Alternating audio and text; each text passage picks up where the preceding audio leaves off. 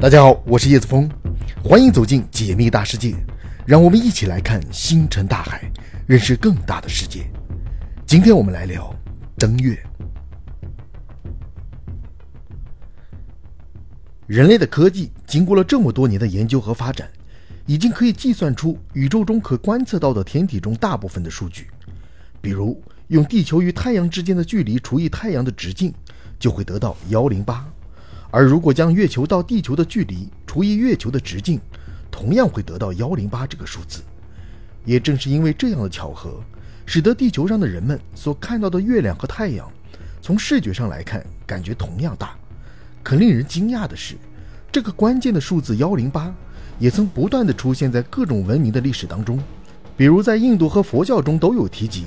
人有一百零八种美德需要培养，也有一百零八种杂念需要避免。甚至还提到，如果可以参透一百零八背后的智慧，又可以达到另一种境界。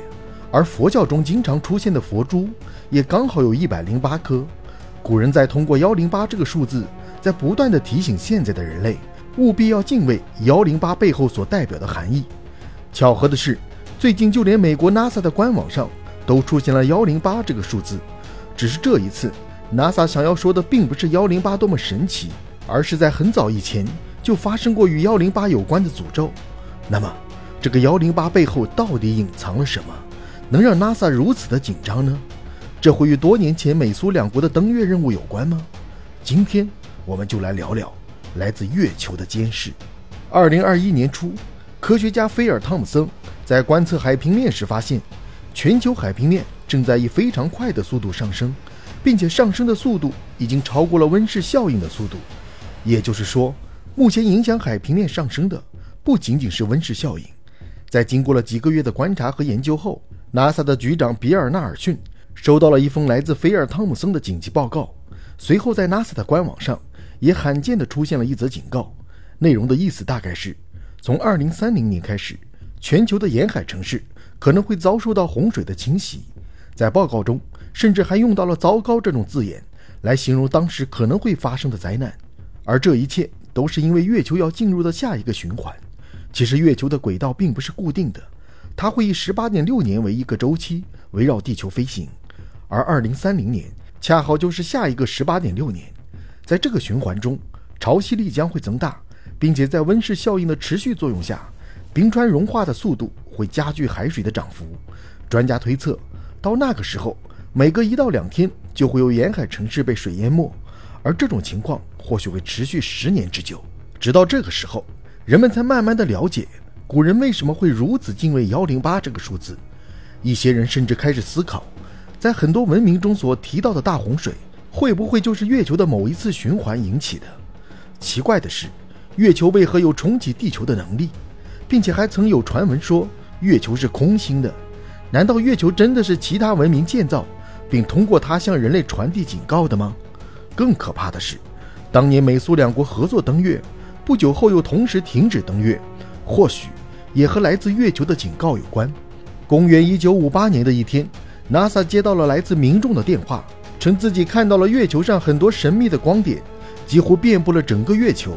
以至于一些人开始猜想：难道 UFO 集体现身了吗？还是月球上真的有城市呢？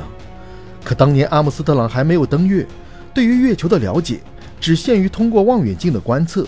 并没有在轨卫星。那这些光点又是哪里来的呢？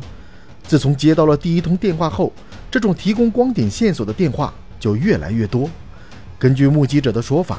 这些光点出现的时间长短不一，短的可能是十几秒，长的可能是十几分钟。甚至后来有天文学家通过专业的设备观测时，竟然发现这些光点还有颜色的变化。随着事件的发酵。NASA 在1968年的月球事件报道年鉴中，首次将这个神秘的光点命名为月球瞬变现象，简称 TP，并详细的介绍了导致这个现象的几种可能。第一种可能就是陨石的撞击，顾名思义，就是由于陨石撞击月球造成的光点现象。这种说法存在一个漏洞，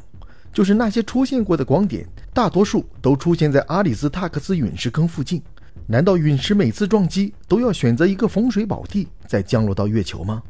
于是 NASA 又给出了第二种解释，就是月球在释气，也就是释放气体。因为月球与地球长期处在相互牵制的关系中，所以导致月球地表有时会被撕裂，然后释放出氡气，造成了光的反射。在地球上看到的就是一个微小的光点，而这种说法却依然无法解释阿波罗十七号看到的神秘现象。一九七二年，阿波罗十七号顺利升空，这也是截止到目前人类最后一次登月。可当阿波罗十七号抵达月球轨道，准备降落时，宇航员哈里森·施密特竟然看到了神秘的光点。这时，施密特立刻将此事报告给了 NASA，但由于当时除了阿波罗十七号以外，不可能存在另外一个飞行器，所以 NASA 只能告诉施密特他看错了。可另一名宇航员尤金·塞尔南曾在他的登月报告中表示，他也有看到过不明的闪光点，甚至他还将这个画面拍了下来。在一张 NASA 公布的照片中，如果将右上角放大，就会看到三个蓝色光点，并且规律地排列成了三角形。就在这时，阿波罗十五号的宇航员阿尔弗雷德·沃登出面解释，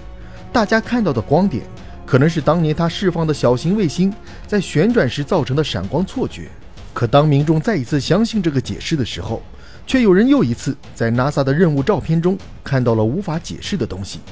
NASA 公布的一张阿波罗任务照片放大后。可以看到一个疑似时空之门的神秘物体。要知道，我们所看的照片是 NASA 官方网站的任务照，不会存在修图的可能。如果这样的话，还有人相信那些所谓的光点是陨石的撞击和月球在释放气体吗？